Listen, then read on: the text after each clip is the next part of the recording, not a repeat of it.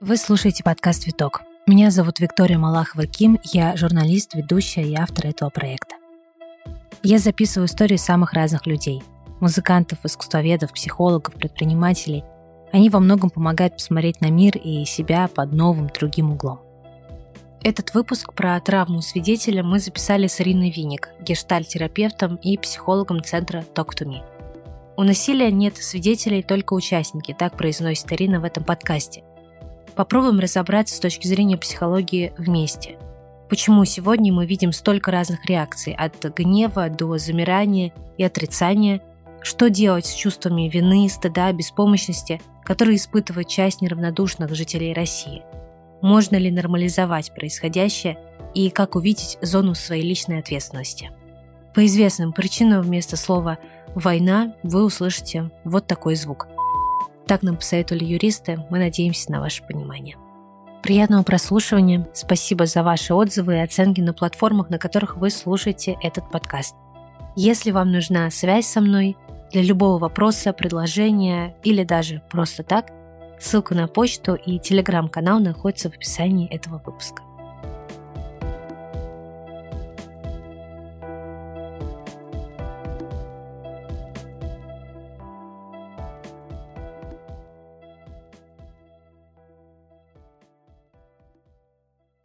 Ирина, здравствуйте. Спасибо большое, что согласились а, поговорить на довольно актуальную, непростую тему. Сегодня обсудим с вами травму свидетеля или наблюдателя, я не знаю, как правильней, корректней. А, в общем, буду задавать вопросы, которые есть у меня и которые есть у слушателей, у моего окружения точно. Да, хорошо, здравствуйте. Начнем давайте вот с самого простого определения. Вообще, что такое травма? В психологии, как это понимается, а, как мы это можем описать? Мне нравится определение американского психоаналитика. Оно звучит так, что травма — это переживание непереносимого аффекта. Здесь а, оба слова важны. Да, во-первых, аффект как некоторое а, волнение, душевное волнение. И второе слово непереносимость то есть что-то, что по объему явно больше, чем человек может выдержать, чем психика может выдержать одномоментно. Да, оба эти слова очень важны, потому что вместе они образуют травму. Травма свидетеля э, образуется тогда, когда человек становится наблюдателем какой-то сцены насилия, а, страдания, жестокости. При этом он не вовлечен в нее физически, то есть он не испытывает физическую боль, но испытывает некоторое душевное страдание. То, что сейчас происходит с жителями России, не только других стран, мы можем применять к этому это определение? Да, конечно, мы все сейчас э, в той или иной степени получаем травму свидетеля. В зависимости от того, насколько мы там близко, непосредственно наблюдаем травму или опосредованно, да, через интернет, через телевидение, у нас разная степень поражения, если так можно сказать. А, но есть такая фраза, мне она очень нравится, а, у насилия нет свидетелей, есть только участники. Да, раньше мы ее употребляли по отношению к домашнему насилию, например, да, когда в семьях что-то такое было. Сейчас мы ее совершенно спокойно можем употребить а, к текущей ситуации, потому что все мы в некотором роде участвуем и травмируемся, да, то, что происходит. Когда мы наблюдаем за насилием, за травмирующим событием, наш организм э, реагирует практически так же как если бы мы были участником. То есть э, наш э, организм вырабатывает гормоны, гормоны стресса, кортизол выбрасывается очень сильно. Мы чувствуем телесно напряжение, у нас там, поднимаются плечи, сжимается голова, да, мы как-то прячемся невольно. Но и на стресс все реагируют по-разному. Ну, там, наверняка знаете вот эту известную троицу «бей, беги, замри», да, в зависимости от того, какой тип реакции человеку присущ. То есть у кого-то э, и тело, и мысли, и какое-то поведение, да, оно тяготеет к, там, к замиранию, мы немножко замораживаемся, немножко холоднеют э, руки, да, кровь начинает медленнее идти. А у кого-то, если преобладает адреналин, например, в гормонах, то это скорее реакция такая, наоборот, активная, да, выражение гнева, выражение какого-то действия.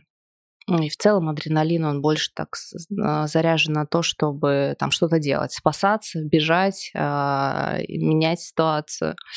В целом гормоны все те же самые. А, реагируют на то, когда мы является, являемся свидетелем а, травмирующего события. А мы можем разобрать сейчас а, вот эти три самые главные угу. реакции. Вы привели пример к замиранию. Я правильно понимаю, что это условно я не хочу ничего делать, мне хочется просто спрятаться и ждать, пока это закончится? Да, замирание — это, ну, как животная реакция. Я, я замру, и, может быть, меня никто не увидит. То есть, и может быть, там, зверь пробежит мимо и меня не заметит, да, или враг пройдет мимо и меня не заметит. То есть меня как будто нет. Это некоторая такая, знаете, ну, маленькая смерть, маленькое исчезание, чтобы спастись, собственно. Если переложить на практику, как это может проявляться? Вот сейчас мы же наблюдаем разные реакции у людей. Uh-huh. Кто-то активно начинает э, постить в социальные сети все, что он видит. Кто-то уходит в себя, а, молчит. Э, кто-то собрал вещи и быстро уехал из страны. Uh-huh. Вот замирание — это какое поведение? Это я что сейчас делаю? Это я не делаю ничего. Я, а, ну, это, это скорее те люди, которые правда не способны там принимать хотя бы какие-то решения не потому, что они, я не знаю, там медленные, да, или а, глупые или еще какие-нибудь. Вот а, они замерли, они потихонечку наблюдают, да, потихонечку, но они почти не живут. То есть они почти не живут, они еле дышат, то есть они в режиме энергосбережения существуют, такие очень мало делают, да, вот это скорее такие люди. На них очень злятся обычно а, два других типа особенно те, которые, а, у которых а, привычный режим реагирования это бей, ну или беги, собственно, да, они видят, что этот тип не способен а, быстро принимать решения, не идет за ними, да, хотя им кажется, например, надо спасаться и прямо сейчас из ситуации убегать. Вот, они на них злятся, не понимая, что, ну, это правда такая, такова наша характерология, с которой, честно говоря, мы не очень много что можем сделать, потому что закладывается она в глубоком-глубоком детстве, и в лучшем случае можем осознавать ее чуть-чуть корректировать, ну, то есть хорошо бы про себя знать, какой у меня тип реакции, да, к чему я отношусь. Хотя бы для того, чтобы предупреждать и тех, а, кто рядом со мной, там своих партнеров и близких. А мы можем повлиять на свою реакцию, изменить ее? Это происходит как-то насильно. То есть, условно, я всегда замираю, а в этой ситуации мне все говорят, там, нужно бежать или нужно бить в ответ. Э, я могу это сделать э, применив к себе какое-то усилие, получается? А, ну, хорошо бы, чтобы вы фильтровали, когда вам говорят, что нужно что-то сделать, mm. да, потому что кому нужно, может быть, это им нужно, и тогда пусть идут и делают, а нужно ли это вам, да. То есть я за то, чтобы ну, не, не особенно поддаваться, особенно сейчас, на то, что мы слышим, как надо реагировать, как надо проживать. Потому что то, что подходит для одного человека, может совершенно не подходить для себя. И тут э, это, конечно, место, где надо отстаивать свои границы, если вы знаете, что вам надо чуть больше времени на принятие решения, да, выстраивать эту границу, говорить там, подожди, мне надо время, я не готов, да, мне надо больше времени, ну, то есть заботиться в этом смысле о себе все таки Поэтому изменить э, реакцию ну, я, я даже не знаю, в какой ситуации это может быть полезно. Да, но только если уж совсем нашей жизни что-то угрожает, да, хорошо, чтобы мы не замирали, действительно, а могли спастись. А вы сказали, что вообще в целом это формируется в детстве. Да. А, а что влияет на мой тип реакции в будущем, во взрослом возрасте? Что должно произойти в детстве или что происходит в нашем детстве, что в итоге формирует нашу mm. реакцию в будущем? Mm. А обычно это то, чему мы научаемся в семье. То есть в нашей семье была какая-то реакция традиционная, да, обычно она одна ведущая. Иногда бывает так, что у мамы одна реакция, у папы другая, да, ребенок просто научается, видя то, как реагирует тот или иной взрослый. Но часто, правда, в семье действительно одна реакция, то есть э, в таких сплоченных семьях они все вместе берут чемоданы и все вместе уезжают за один день, собираются. Вы, наверное, знаете такие примеры.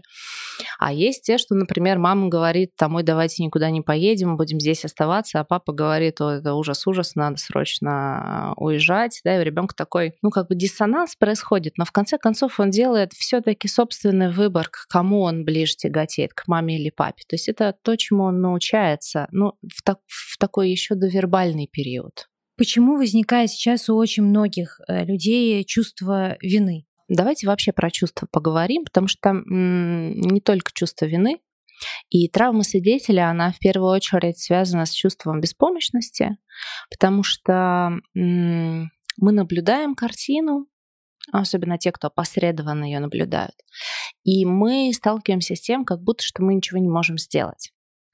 И беспомощность очень тяжелая для переживания чувства. Люди э, стараются всячески ее избегать, да, но фактически это в действительности то что, то, что с нами происходит. Мы мало как можем повлиять на ситуацию, на сцену насилия, которую мы видим. И она, вот эта беспомощность, является корнем всех остальных чувств, всех остальных, то есть э, куда нас дальше куда мы дальше пойдем, да, из этой беспомощности, тоже каждый пользуется своим а, привычным выходом.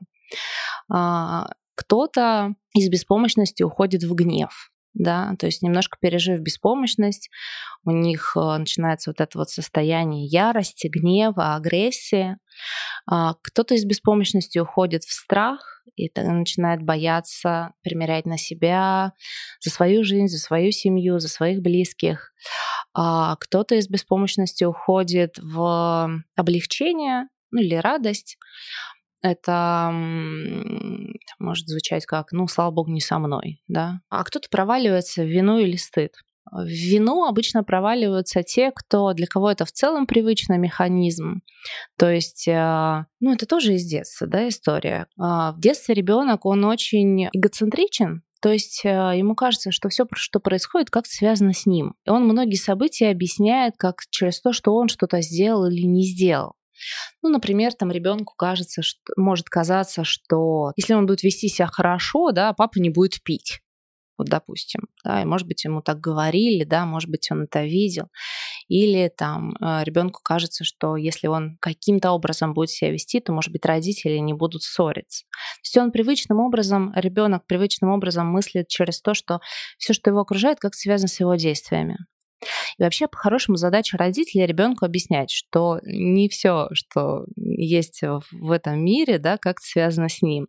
Что родители, например, могут ссориться сами по себе, потому что они отдельные взрослые люди, что там мама может злиться или не злиться тоже из-за каких-то своих внутренних причин а, чтобы происходила вот эта вот расцепка. А если ребенок скорее наоборот э, растет в атмосфере, ну, такое э, виновачение, да, это часто происходит, например, в алкогольных семьях, там, где один из родителей пьет, есть великолепная книга, такая базовая, называется «Стыд, вина и алкоголизм». Да, вот очень много вот этих чувств именно в таких семьях. То есть где для ребенка привычное вот это паттерн э, чувствовать себя виноватым в том, что происходит, скорее всего и сейчас он тоже будет попадать в вину.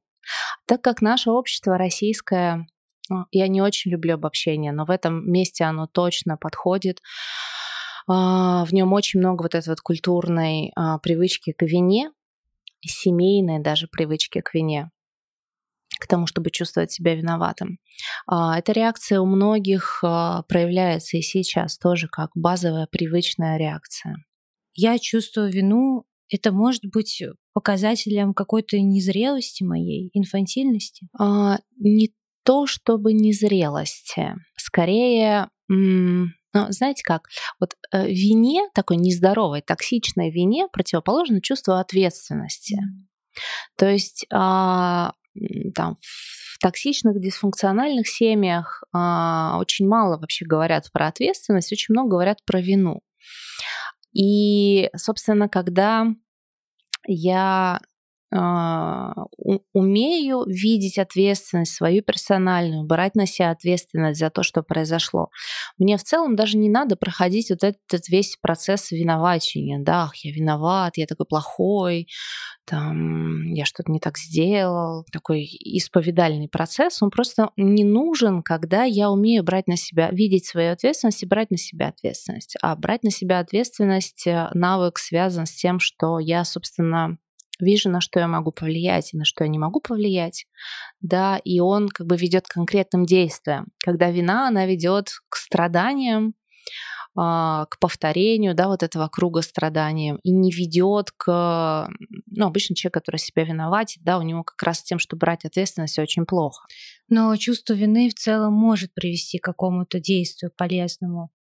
Вопрос только, если я действую из чувства вины, насколько это хорошо для меня?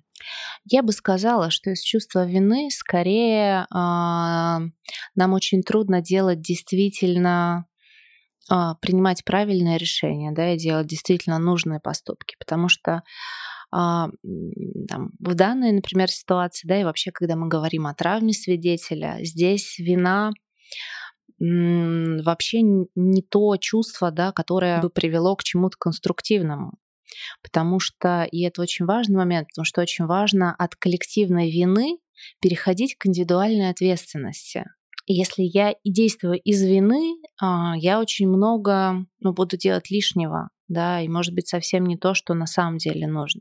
Если я буду действовать из ответственности, то мое внимание будет направлено наружу, да, я смогу оценить действительно, в чем нужно мое участие, и адресно очень точно указать, э, оказать помощь. А какая разница между чувством стыда и чувством вины? А, стыд, он м, как бы отрицает а, нашу самость, да, это, это такое глубокое очень непринятие себя. То есть я какой-то не такой, я не хороший, не подходящий, неуместный, а, там, нежелательный, да, стыд, я себя стыжусь, я как бы себя так уничтожаю. То есть какое-то глубокое очень переживание, а, что я как личность не такой.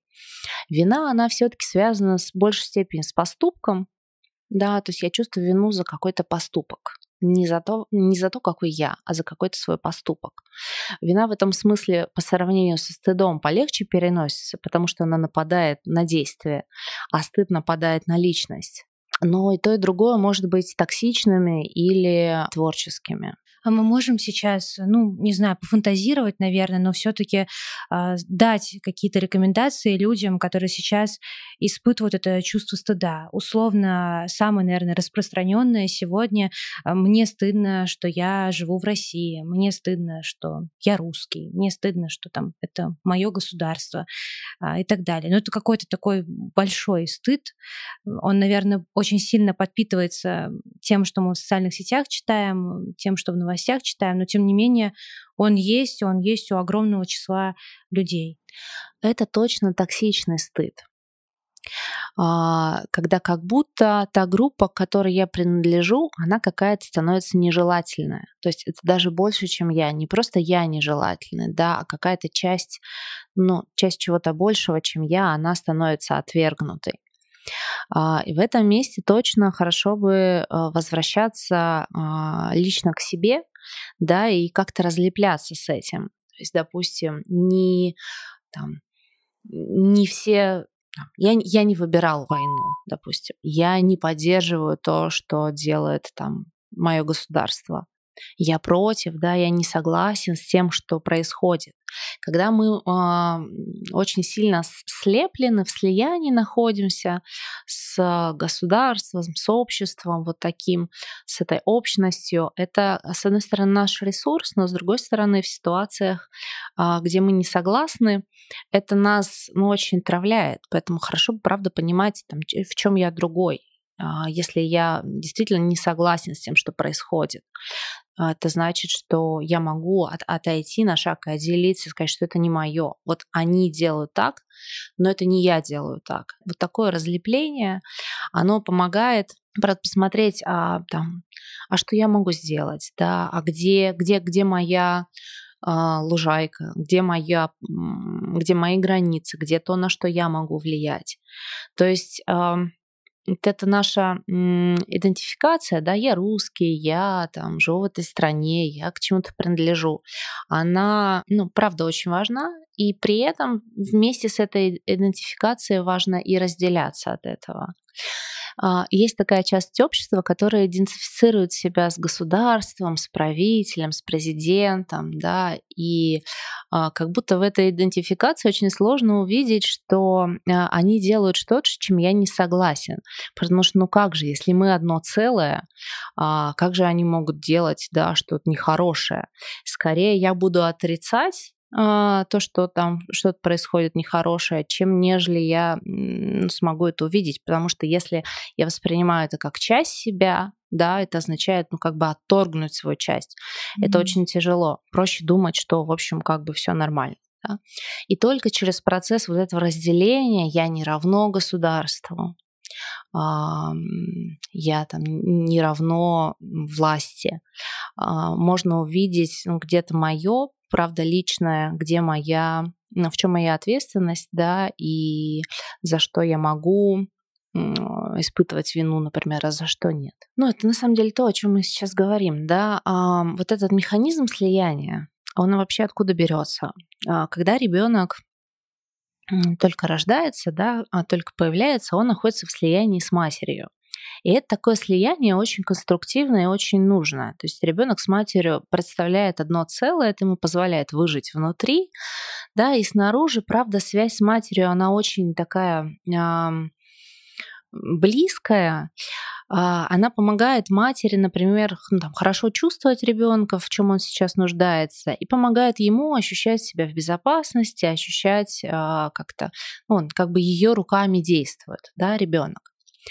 Но потом все-таки в возрасте примерно трех лет должна происходить вот это вот отделение, когда ребенок понимает, что я не равно моя мама, а, я могу быть другой, у меня могут быть другие желания, другие потребности, я могу хотеть чего-то другого, что хочет мама. И это супер важный процесс, в том числе и в той теме, о которой мы сейчас говорим.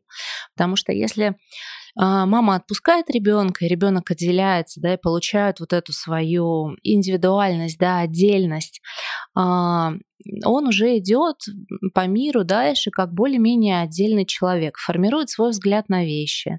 Конечно, родители на него влияют, но уже не в той степени. Он уже умеет прислушиваться, а чего он про это думает. Если этот процесс не происходит, если мама ребенка не отпускает, если не происходит эта сепарация, и мама продолжает определять ребенкины желания, потребности, говорить, что ему надо делать, как бы с одной стороны это очень удобно в том смысле, что не надо ничего решать, да, самому, мама все решит. И в этом смысле не надо брать на себя никакой ответственности, вся ответственность а, на маме. С другой стороны, собственно, и а, не согласиться-то я с мамой не могу. Да? Мне приходится подчиняться, мне приходится там, делать то, что мама говорит. Там это потом это может быть не мама уже, а начальник или партнер а, или супруг, да. Но вот если человек вырос с этим механизмом, а у нас, к сожалению, в нашей стране очень многие растут с этим, да, проблема сепарации, она, не знаю, может быть, у 80% клиентов есть, то есть про сепарации не произошло. Такие люди очень тяготеют к тому, чтобы слепляться с чем-то другим больше, например, собственно, с государством, да, отождествлять себя с ним, и тогда, собственно, что, они, что оно захотело, как будто то же самое я захотел. А, и как будто я не могу хотеть ничего отдельного от того, что оно оно же такая мама такая огромная, оно же как будто действует в моих интересах, но мама разве может действовать не в моих интересах? Конечно, нет. А, то, что мама может делать где-то как ей удобно, а не как, например, было бы лучше для развития ребенка, этот вопрос как бы упускается. Но если есть вот эта тенденция к поиску объекта, да, с которым можно слепиться, то оно будет работать и на уровне государства тоже. У меня сейчас такой вопрос возник. Э, я не знаю, может, вы скажете, что это все ерунда, что я сейчас придумывала и нафантазировала. У меня просто э, даже возникла ассоциация не с мамой, а с отцом, что э, когда мы, мы воспринимаем там условно нашего правителя как э, фигуру отца. И я думаю, может ли это быть из того, что в целом в стране большая проблема с папами, и поэтому мы так сильно еще возлагаем какие-то надежды на того, кто управляет страной. Ну, с папами у нас, правда, в стране проблема. Ну, президент, он, конечно, в некотором смысле такой отец э, всея Руси, такой э, один наш глобальный отец, и, конечно, как отец он э, там, мы ему доверяем, мы на него полагаемся, да, мы тоже на него э, вешаем какие-то наши проекции, да, мы тоже исходим из того, что, ну, он-то знает лучше, да, папа всегда знает лучше. Когда ты ребенок, папа, правда, всегда знает лучше. Вообще, в целом, родители, ну, скорее всего, правда, чуть больше, чем ты знаешь, знают про мир. А, но вообще когда мы вырастаем э, и становимся взрослую позицию, то там особенность взрослой позиции – это критическое мышление. Да? Вот чего нет у детей, ребенок ну, не может подвергнуть а, какой-то критики позицию взрослого. Это небезопасно, это, ну, правда, у него не хватает еще каких-то когнитивных способностей, но взрослые темы отличаются что они, тем, что они могут критически мыслить, да, и задавать вопросы, и не соглашаться там даже с фигурой отца. Если я сегодня испытываю очень сильный гнев, э, злость, это тоже про то, что я не могу ни на что повлиять, и поэтому я злюсь? Или это про мои какие-то ценности, может быть? А, гнев очень ассоциирован с беспомощностью. А, и хорошо бы, чтобы мы понимали, ну, чувствуя как, какой-то гнев после прочтения новостей, да, просмотра какой-то информации, ну, вообще кому он адресован. То есть мы на кого злимся, кто адресат этого гнева. А, это важно потому, чтобы мы не срывались, да, например, на своих близких, или бы не срывались на людей в интернете где-то, потому что а, ну, это очень легко, да, увидеть какую-то противоположную позицию сорваться там. Хотя вообще-то наш гнев, он адресован, ну, вряд, вряд ли вот этому конкретному человеку, который что-то написал, да, а чему-то большему. Ситуации или каким, каким-то конкретным людям, да. То есть это очень важно, потому что в состоянии гнева легко, ну, там, многие могут попасть под удар, да, все-таки я призываю всех бережно относиться к себе и к своим близким, ну и по возможности тем, кто пишет э, разное в интернете, не приумножать гнев. И, и так э, очень много сейчас этого. Если вы можете быть чуть добрее, это точно может быть ваш вклад да, в какой-то мир э, и в то, чтобы приумножать мир, а не войну. Если мы подытожим вообще вот этот э, блок, я сейчас скажу, как я все поняла, вы мне скажете, верно ли это.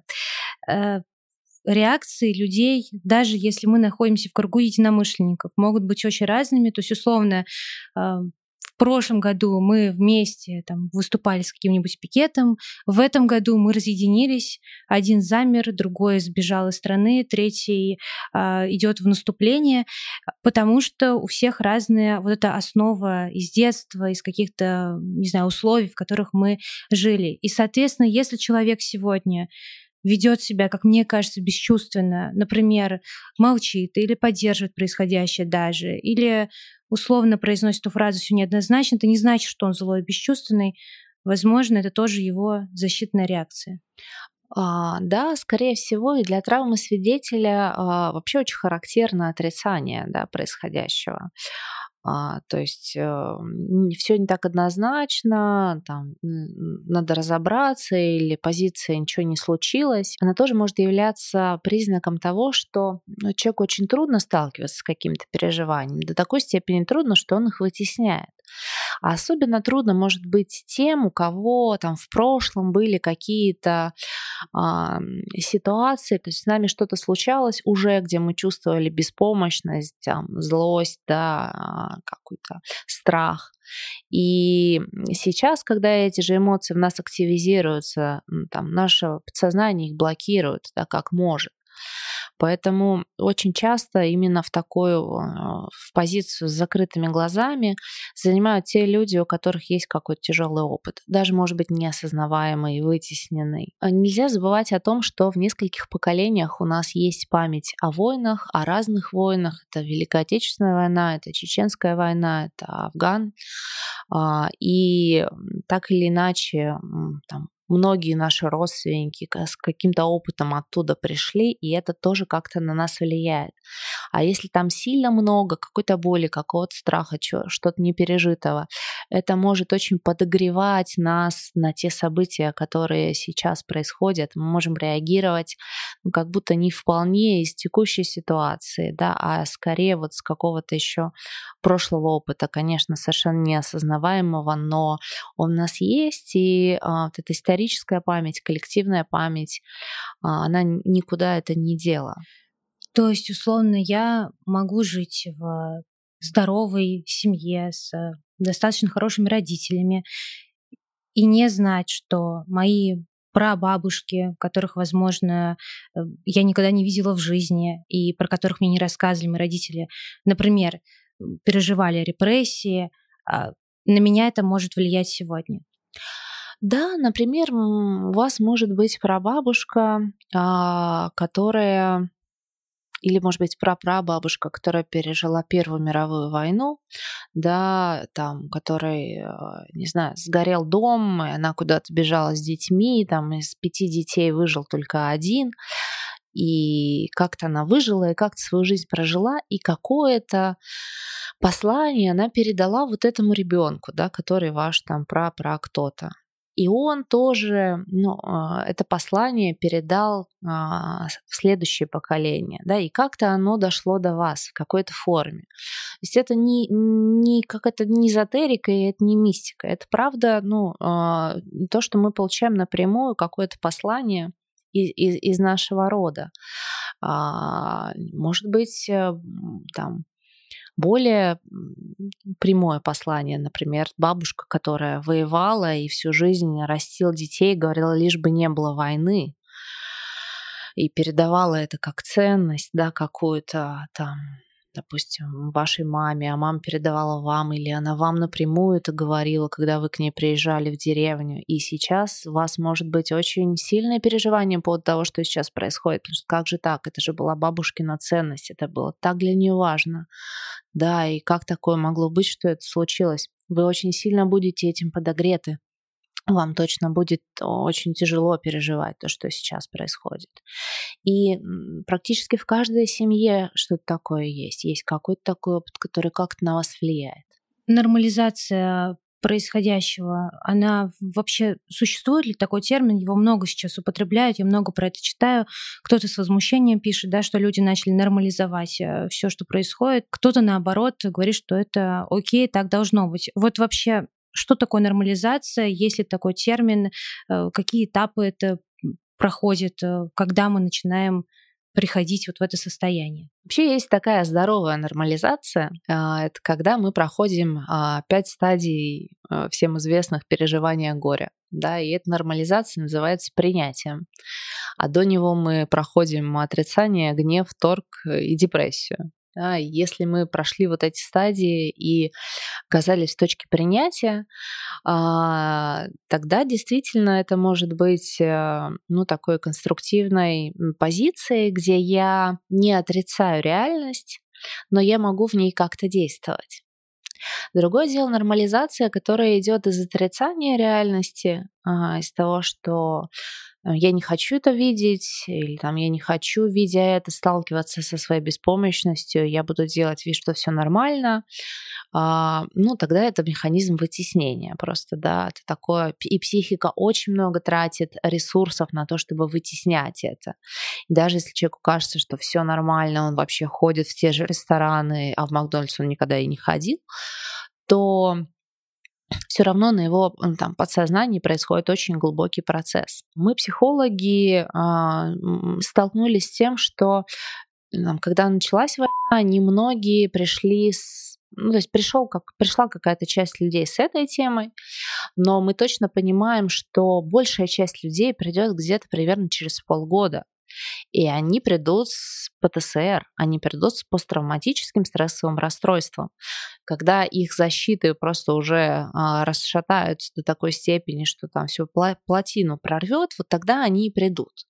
Тогда мы ожидаем примерно к осени большой всплеск а, клиентов с, с этой темой, да, именно травматиков, именно тех, кому уже нужна там, медикаментозная терапия, кто долго от этого всего защищался, но больше уже защищаться не может. Это такое, ну, вполне а, ожидание в связи с тем, как работает травма, да, как она функционирует.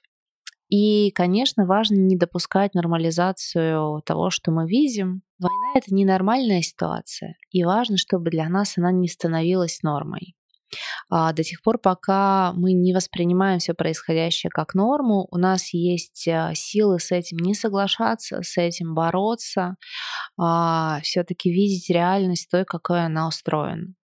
Это очень похоже на а, абьюзивные отношения, когда человеку, который вступил в отношения с абьюзером, в какой-то момент начинает казаться, что все, что с ним происходит, это норма, что примерно как бы все так и живут например, там его бьют или как психологически унижают, да, а психика, она вынуждена адаптироваться, когда человек не может спастись в течение длительного времени, он вынужден адаптироваться, как-то себе это объяснять.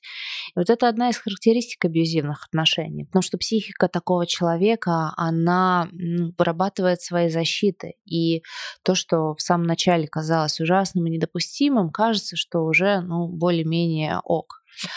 Сейчас тот же самый работает механизм и, и у нас, то, что в самом начале нам казалось вообще чудовищным, и то, что невозможно было представить, сейчас, спустя там уже чуть больше двух месяцев, кажется, что, ну, уже как будто, в общем, и ничего, да, так ну да, жить. ну да, да, так вот, ну да, что-то там происходит, да.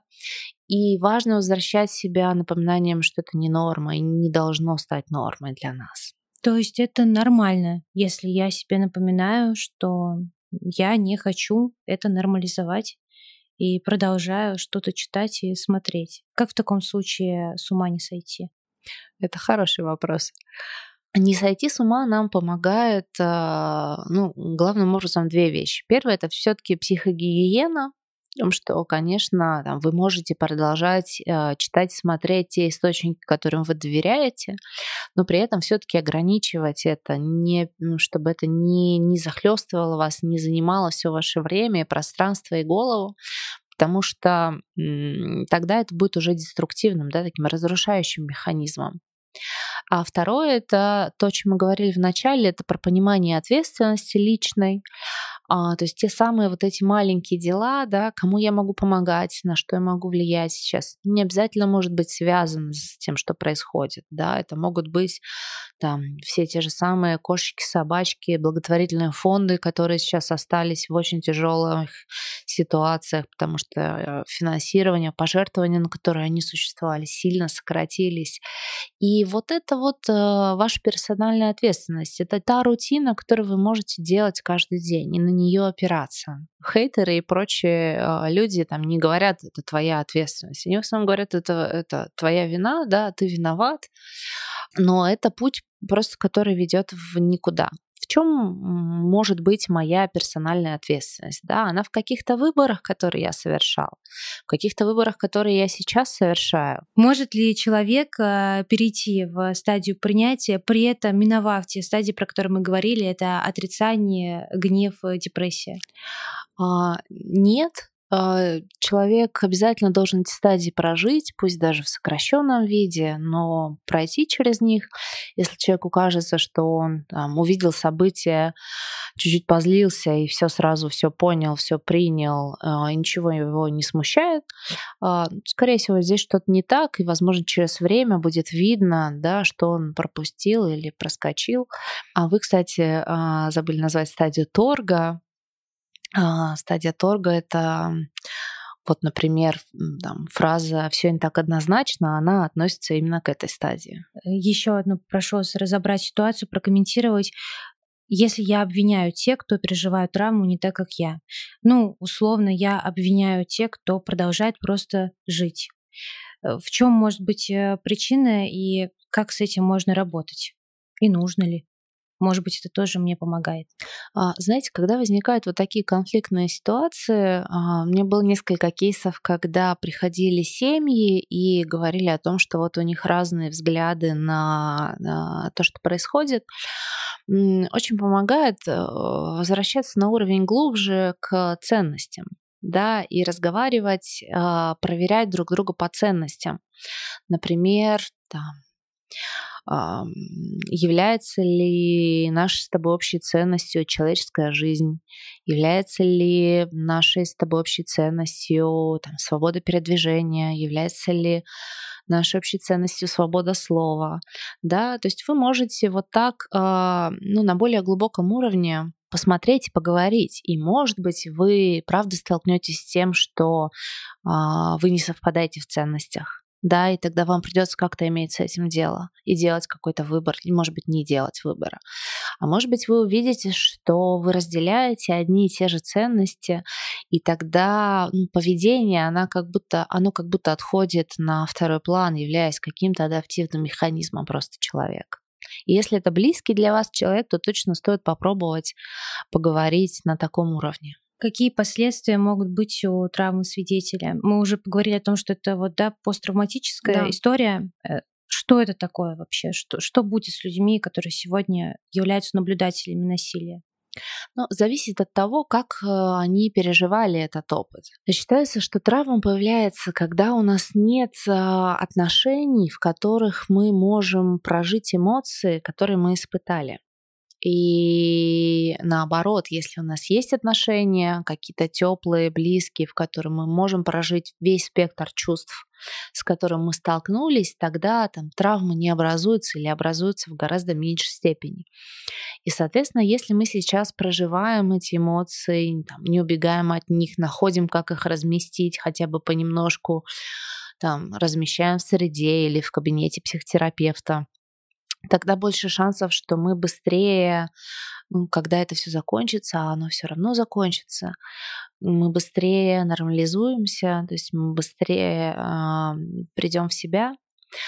А второй момент, э, важно смотреть на вот этот пласт событий э, из прошлого, на которые вас влияют, на которые на вас влияют, хотя бы из вашего прошлого. Если вы вспоминаете какие-то ситуации из э, детства, с которыми вы сталкивались, и э, их очень важно перерабатывать сейчас тоже, чтобы они меньше фанили, меньше подогревали то, что сейчас происходит. В целом такое здоровое проживание, оно исчерпывает вот эту травму. Спасибо большое. Спасибо вам.